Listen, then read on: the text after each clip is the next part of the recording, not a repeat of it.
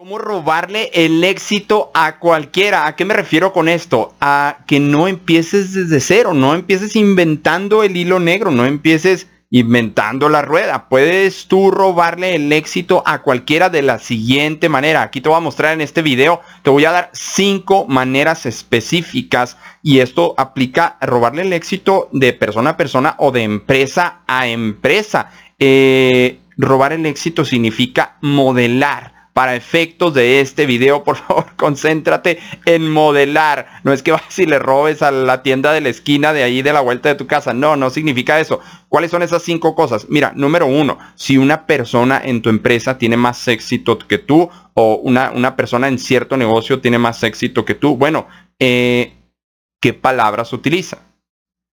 ¿Cómo se comunica? ¿Cuáles son las palabras más recurrentes de poder que utiliza, de persuasión. Tienes que, tienes que abrir bien tus oídos y escuchar cuáles son las palabras más importantes, las palabras más repetitivas que le están generando éxito a esa persona o a esa empresa también. ¿Cuál es su tipo de lenguaje de comunicación? Movimientos corporales.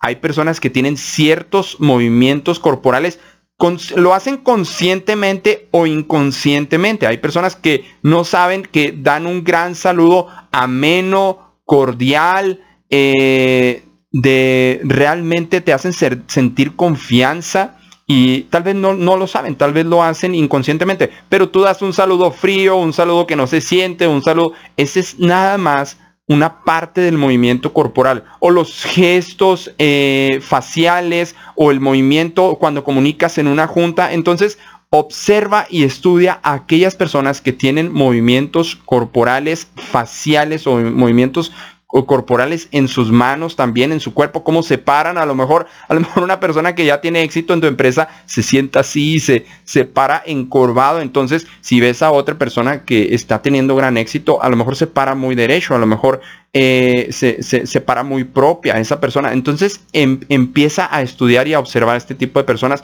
qué gestos y movimientos corporales y faciales tienen. Eh, ¿Qué libros leen? Muy importante.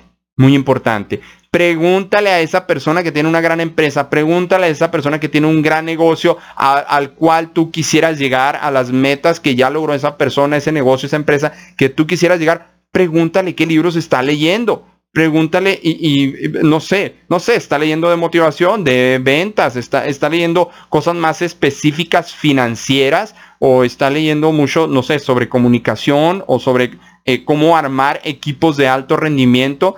Entonces, síguele la pista, dice Anthony Robbins, el éxito deja pistas y esto es específicamente cuando empiezas a robar el éxito que es nada más que modelar cómo lo están haciendo eh, otras personas. Otro punto importantísimo, eh, conductas, emociones y comportamientos. ¿Qué conductas, emociones y comportamientos tienen esas otras personas? O esa otra empresa, ¿qué conductas, emociones y comportamientos tiene con sus clientes? Entonces empieza también tú a aplicarlo, observa, anota, toma muchas notas porque lo que no se anota no se hace, lo que no se anota se olvida y empieza tú a implementarlo en tu negocio, a implementarlo en ti primero para que empieces a ver los resultados y empieces a enseñarlo también. Eh, eh, si tienes empleados a lo mejor.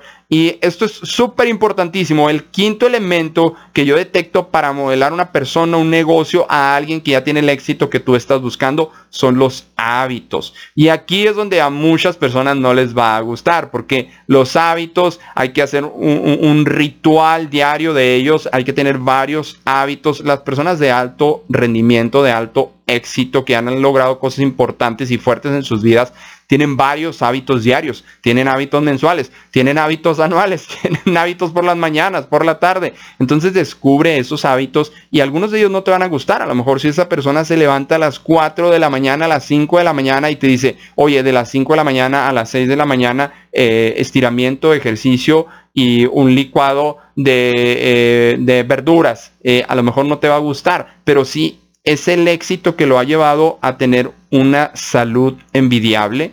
Entonces, ese camino tienes que seguir. No hay atajos, no hay secretos. Alguien ya lo hizo eh, por ti y ya eh, cometió muchos errores y lo mejor es cuando puedes aprender de alguien que ya llegó, eh, tú cometes menos errores, te tardas menos y lo mejor, le puedes enseñar a alguien también a hacerlo. Oye Julio, pero que esto no es imitar, que esto no es copiar, ok, lo que vas a hacer primero es tomar nota, observar, imitar y sí, tal vez copiar exactamente, pero después vas a hacerlo tu estilo.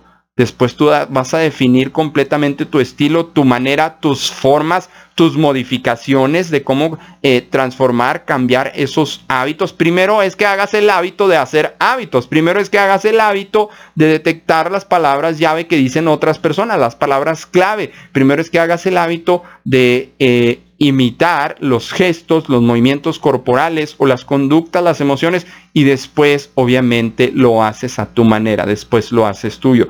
Eh, ¿Qué es lo que puedes hacer hoy? Empezar a cargar un blog de notas o en tu celular, eh, empezar a hacer un, un, blog de notas también digital donde vayas anotando todas esas cosas y que realmente no solo las anotes, realmente las implementes cuando hoy, ya, ahora mismo, no mañana, no en 20 años, ahora mismo, porque yo pienso que tú quieres resultados ya y no en tres décadas. Ok.